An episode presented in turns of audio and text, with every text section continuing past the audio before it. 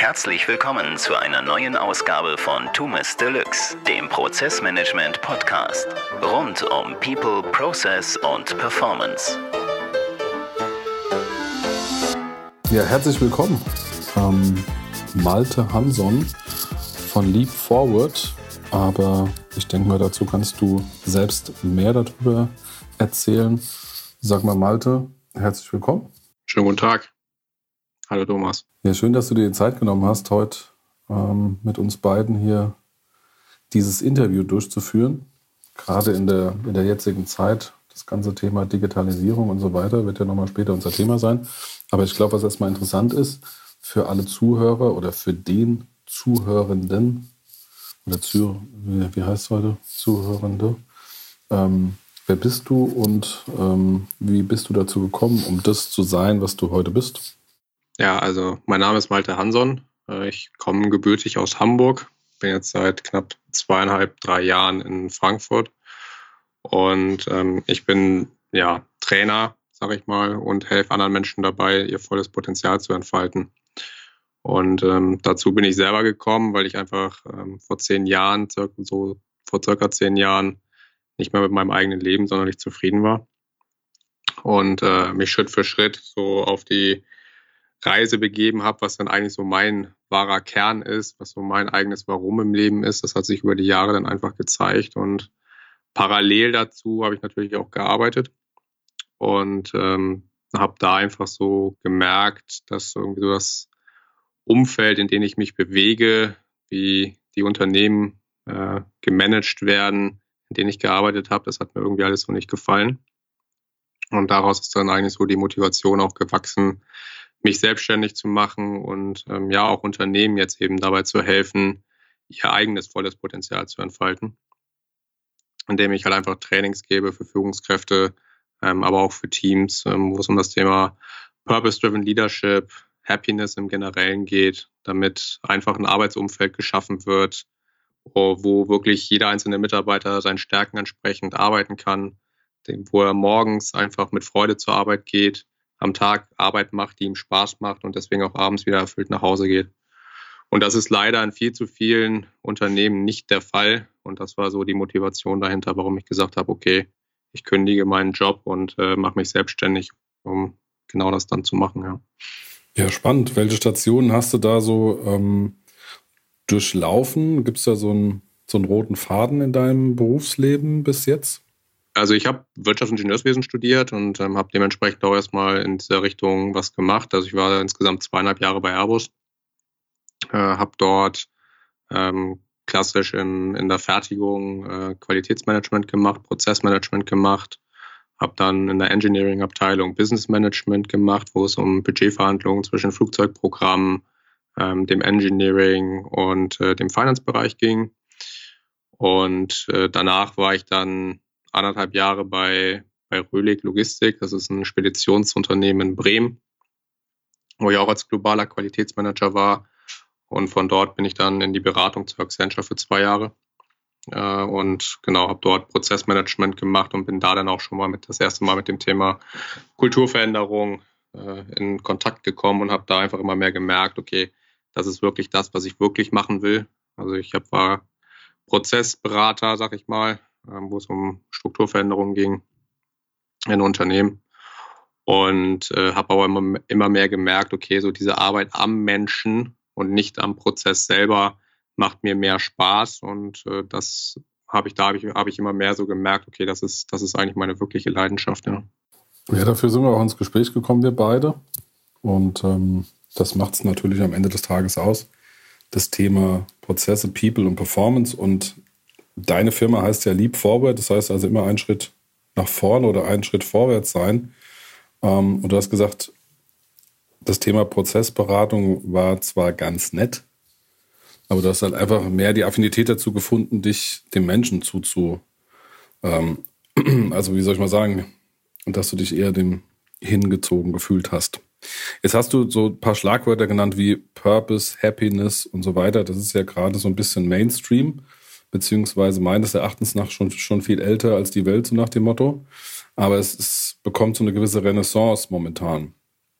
Gibt es da so, ein, so eine Art auch Prozess, wie du da reingehst oder wann oder wie stellt denn überhaupt eine Company fest, dass sie jemanden so braucht wie dich? Ja, also ähm, die Antwort, sage ich mal, zwei, zweifach gegliedert. Ähm, erstmal der Bedarf. Äh, der Bedarf ist meistens da, wenn ein Unternehmen selber für sich einfach realisiert, okay, wir wollen für etwas Größeres stehen ähm, als nur finanzielles Wachstum. So, weil aus meiner Sicht ähm, gibt es äh, das endliche Spiel Business gibt es nicht. Ähm, dementsprechend äh, geht es eigentlich immer darum, sag ich mal, nicht irgendwie die nächsten Quartalsziele zu erreichen, sondern letztendlich sollte einfach das Ziel sein, äh, dass einfach ein Unternehmen äh, vorherrscht, was klar Profit abwirft, definitiv. Ähm, nur wo es aber eben halt auch, wo die Unternehmer dann eben halt auch sagen, okay, nee, wir wollen uns etwas Größerem verschreiben als eben diesem Wachstum. So, das heißt, wenn aus dieser Eigenmotivation heraus ähm, die Unternehmen einfach auf mich, kommen einfach auf mich zu. Und ähm, die zweite Sache ist die, wo dann Unternehmen einfach feststellen, okay, wir haben hier kulturtechnisch ein Problem, weil unsere Mitarbeiter nicht zufrieden sind. Ähm, wir haben eventuell eine hohe Fluktuationsrate und ähm, möchten dann eben schauen, okay, können wir da irgendwie was ändern, was verbessern. Und äh, da ist es dann halt meistens so, dass das eben auf dieses Thema ähm, Identifikation halt einfach nicht da ist mit dem Unternehmen. Das heißt, sie können sich mit dem, mit dem Warum des Unternehmens nicht identifizieren, beziehungsweise eventuell wird es auch gar nicht wirklich kommuniziert, weil es den Leuten halt einfach nicht bewusst ist. Warum haben wir, warum machen wir das eigentlich, das Ganze hier? Das ist meistens bei den, äh, bei den Unternehmensinhaber geführten, also bei, äh, bei familiengeführten Unternehmen zum Beispiel, da ist es meistens schon vorhanden, dieses Warum. So, also es ist einfach nur nie äh, nach außen kommuniziert worden. Während das bei, bei Unternehmen, die über mehrere Generationen gewachsen sind, kann dieses Warum auch mal verloren gehen. Aber da geht es dann eben für den, für den Geschäftsführer ähm, eben darum, auch sein eigenes Warum zu finden und, dann eben zu schauen, okay, können wir das auf das Unternehmen auch projizieren. Wie du richtig sagst, das hört sich so ein bisschen neumodisch an, aber ich glaube einfach auch die Mitarbeiter, das Unternehmen, der, der ganze Markt, wie du richtig sagst, hat sich ja enorm verändert, auch mit dem, mit dem Punkt, du, du schreibst ja auch schöne Artikel, ähm, die können wir auch mal in den Show Notes so ein Stück weit auch mal verlinken, ganz, ganz interessante Themen. Was ich aber so ein bisschen im Hinterkopf habe, was ich so jetzt mit deinen Sätzen sozusagen merke, ist, natürlich gab es eine Generation, Babyboomer, wie sie alle heißen, gibt es ja verschiedene Kategorien dazu. Da war Arbeit noch, weil wir es müssen. Also da wurde so wenig nach der Bestimmung und nach den Stärken gefragt, habe ich immer so das Gefühl gehabt, die Leute sind halt morgens in die Company gegangen, haben ihren Job gemacht, was immer das auch war, wenig hinterfragt und sind nach Hause gefahren. Weil das so ein bisschen zu diesem Lebensstandard, will ich es mal beschreiben, dazugehört hat. Ähm, ist, es eine, ist es eine Art Generationsthema auch heute, also Generation Y und das Warum und zu fragen, was ist meine Bestimmung?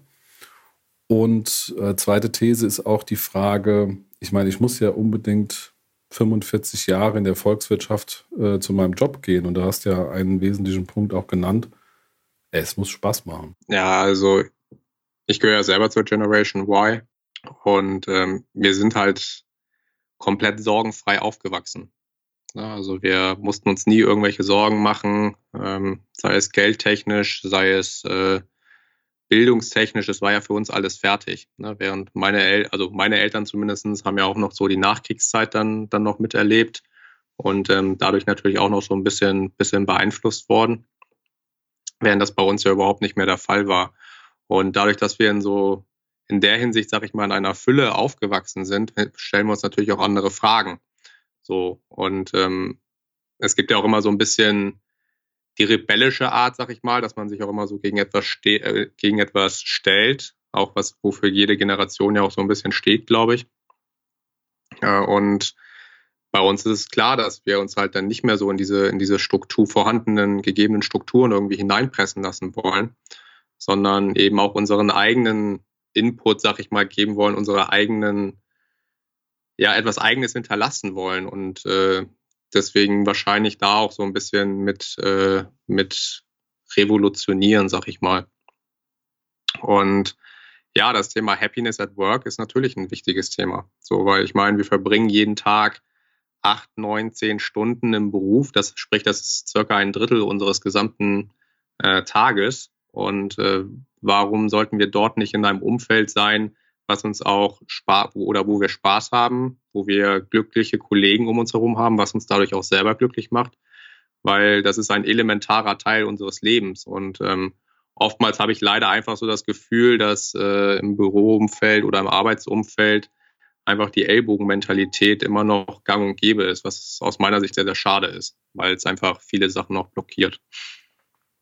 Ja, da bin ich bei dir. Also ich finde, diese Ellenbogen-Mentalität sollte vielleicht maximal im Wettbewerb zu den anderen Companies auf dem Markt sein. Aber auch da unterschreibe ich diesen Kontrakt nicht mehr, weil ich mir sage, man hat ja mal irgendwann angefangen, das fand ich sehr charmant, über Marktteilnehmer zu sprechen. Und äh, letztendlich sitzen wir alle in einem Boot und jeder nimmt sich ein Stückchen von der Torte sozusagen. Äh, Finde ich schon ein spannendes Thema, auch mit dem Thema, was du gerade gesagt hast, ähm, sorgenfrei andere Fragen.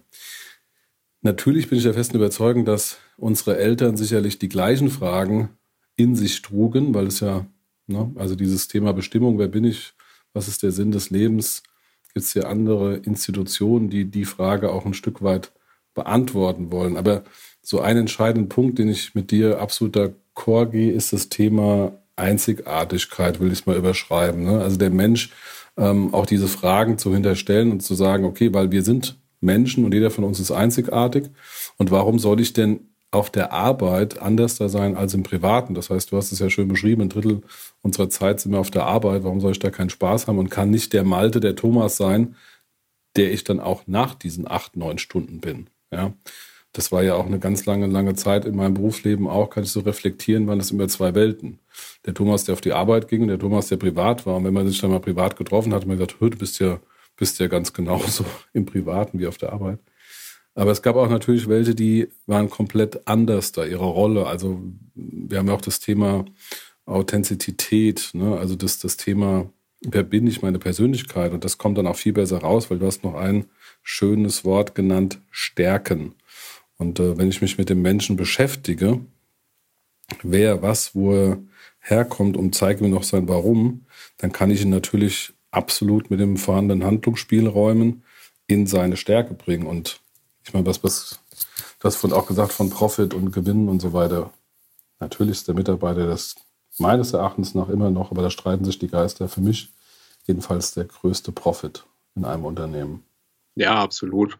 Also ähm, letztendlich bereichert ja auch jeder einzelne Mitarbeiter ähm, das Unternehmen, beziehungsweise auch und gibt ja auch seinen Teil dazu bei. Ne? Und ähm, aber ja, die viele Menschen machen halt äh, auch oftmals Aufgaben, die oftmals ihren Stärken überhaupt nicht entsprechen.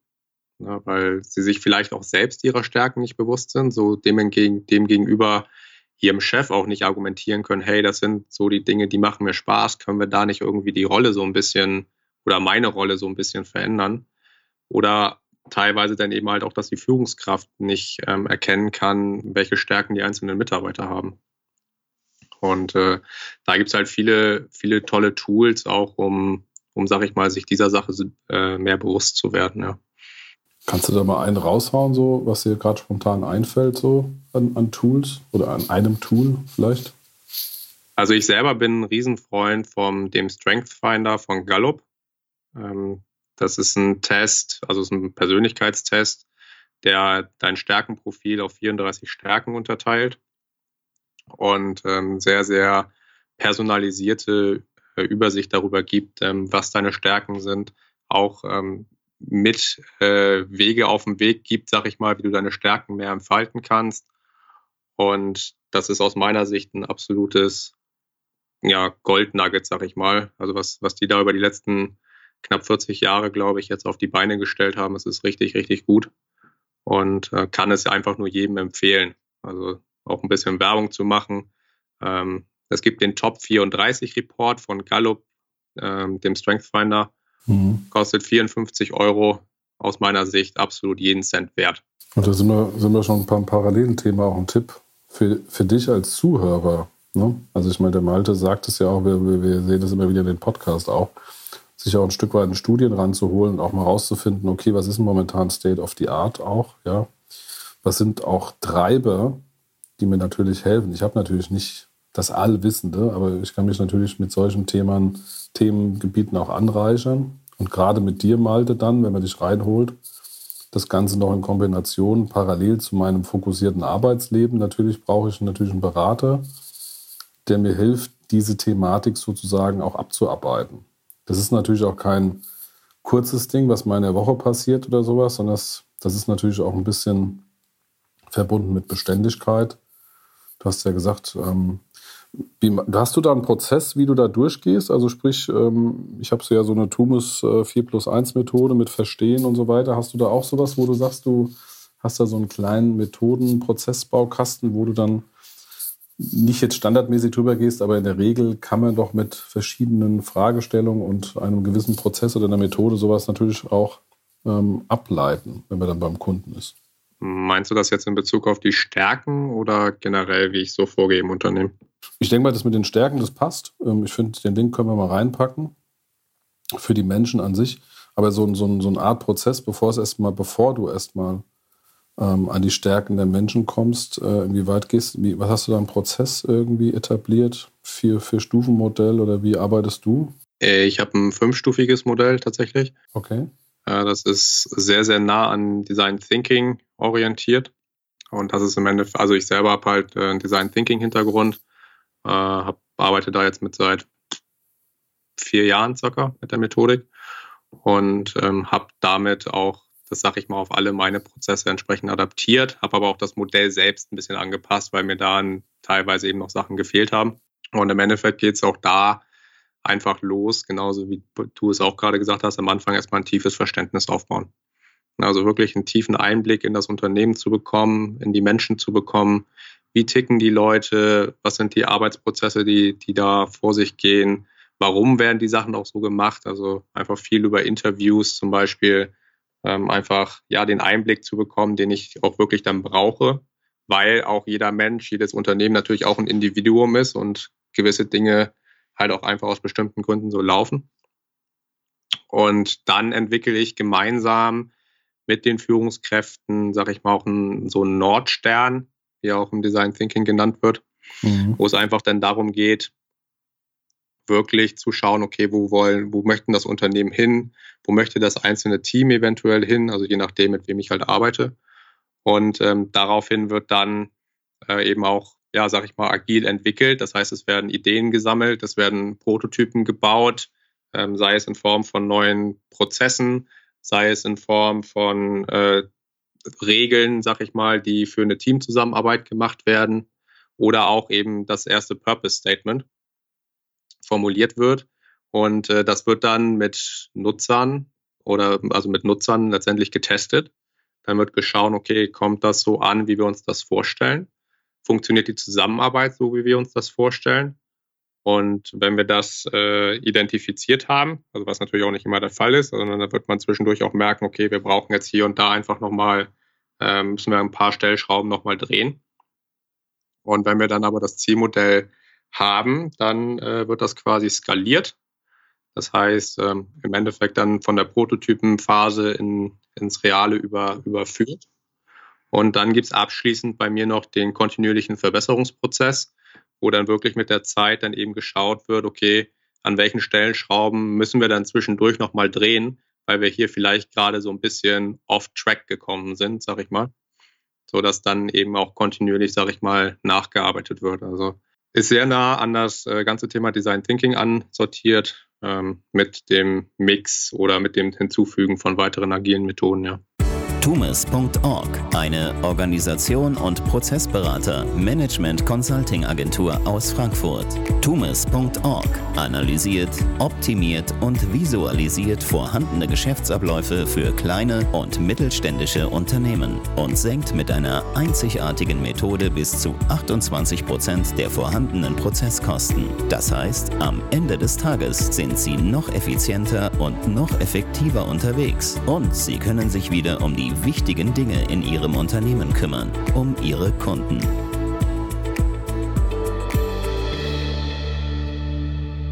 Und, das finde ich spannend an deinem Modell. Deswegen, ähm, wir kennen es ja schon ein bisschen länger. Also von daher die Frage ist immer, ähm, und wenn die jetzt dann, jetzt komme ich wieder zurück auf diese Gallup, Thematik oder beziehungsweise auf die Stärken der einzelnen Mitarbeiter. Wenn du natürlich dann äh, in meiner Betrachtung, das, was du jetzt erklärt hast, natürlich diesen Nordstern finde und dann einen gewissen Unterbau dazu packe, kann ich natürlich auch rausfinden, welche Mitarbeiter mit welchen Qualifikationen benötige ich. Und da finde ich heute, ich wollte mal da wissen, wie deine Meinung dazu ist. Heute werden ja die Mitarbeiter eingestellt, weil irgendjemand eine Stellenausschreibung aus seiner Perspektive der Personalabteilung vielleicht diktiert und dann wird die ausgeschrieben. Und wenn da drin steht Holzhacken, dann bewirbt sich derjenige, der nur auf das Holz hacken. Ne? Ob der dann noch Feuer machen kann oder vielleicht der beste Kaminbauer der Welt ist, das fällt ja meistens runter. Ist das das was, was du auch beobachtest, was dann auch vielmals in diesen Modellen dann herausgearbeitet wird?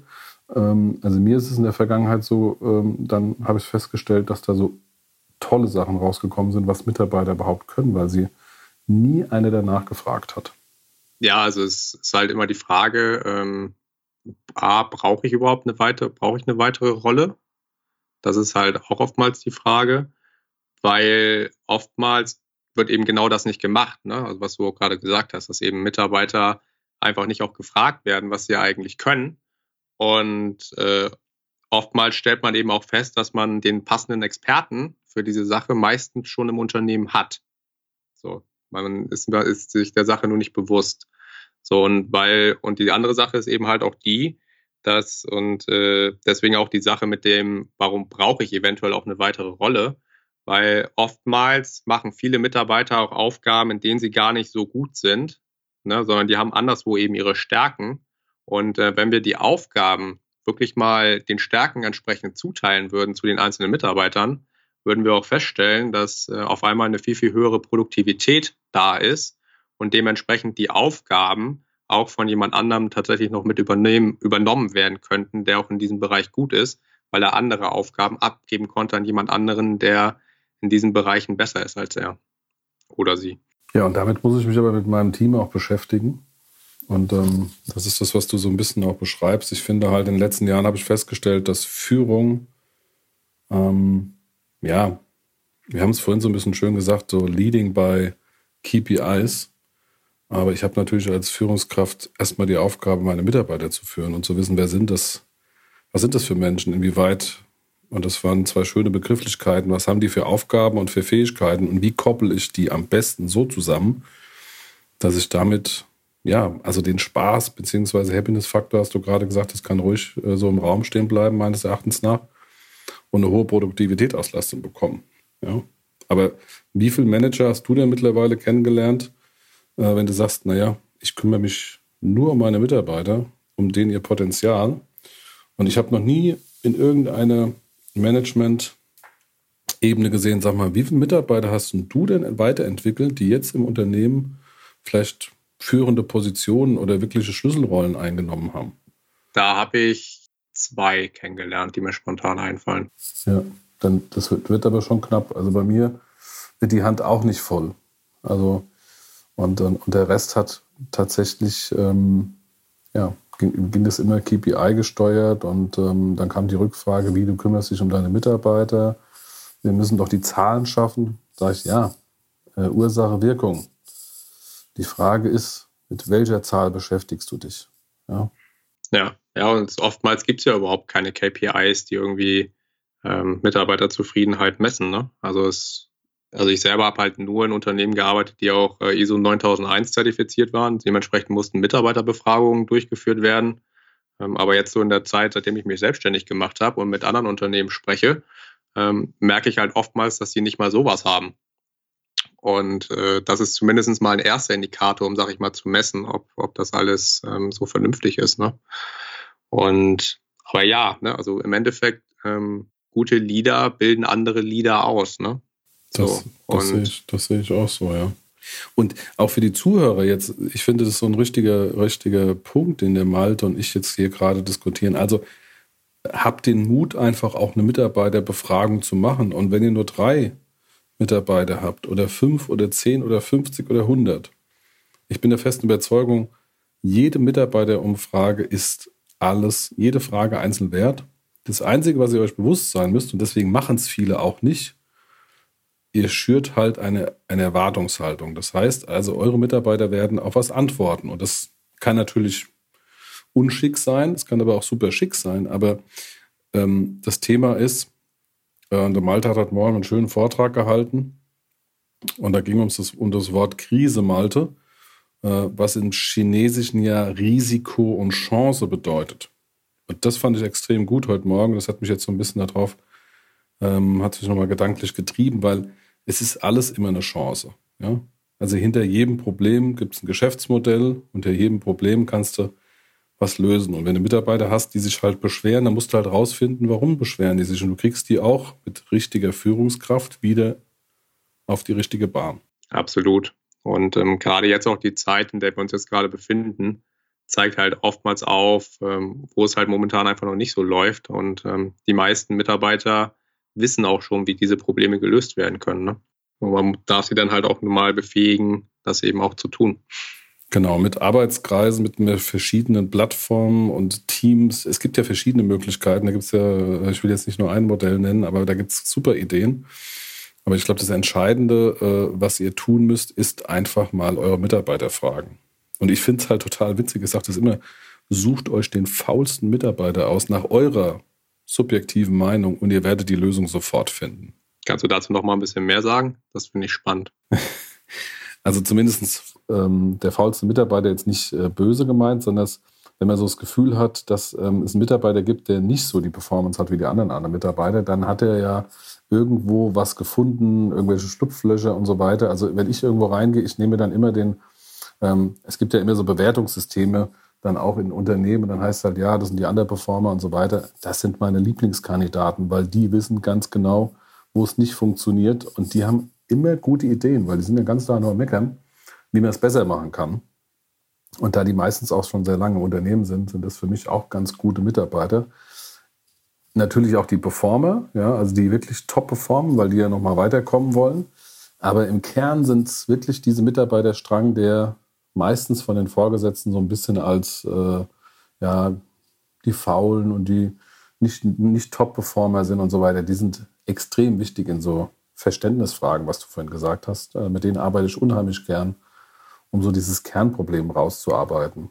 Und wenn du die dann noch mitnimmst und machst dann noch Betroffene zu Beteiligten und zeigst denen eigentlich noch, was du vorhin gesagt hast, mit Bestimmung oder was sind deine Stärken, kannst du solche Leute super geil entwickeln. Ja, vor allem, also da finde ich, das sehe ich auch selber immer, da merkt man tatsächlich auch mal die größten Effekte, weil wenn man genau diese Leute von Anfang, also wirklich mal mitnimmt, beziehungsweise denen sagt, hey, das und das äh, sind doch die Dinge, die dir nicht gefallen, geh doch einfach mal los und änder das.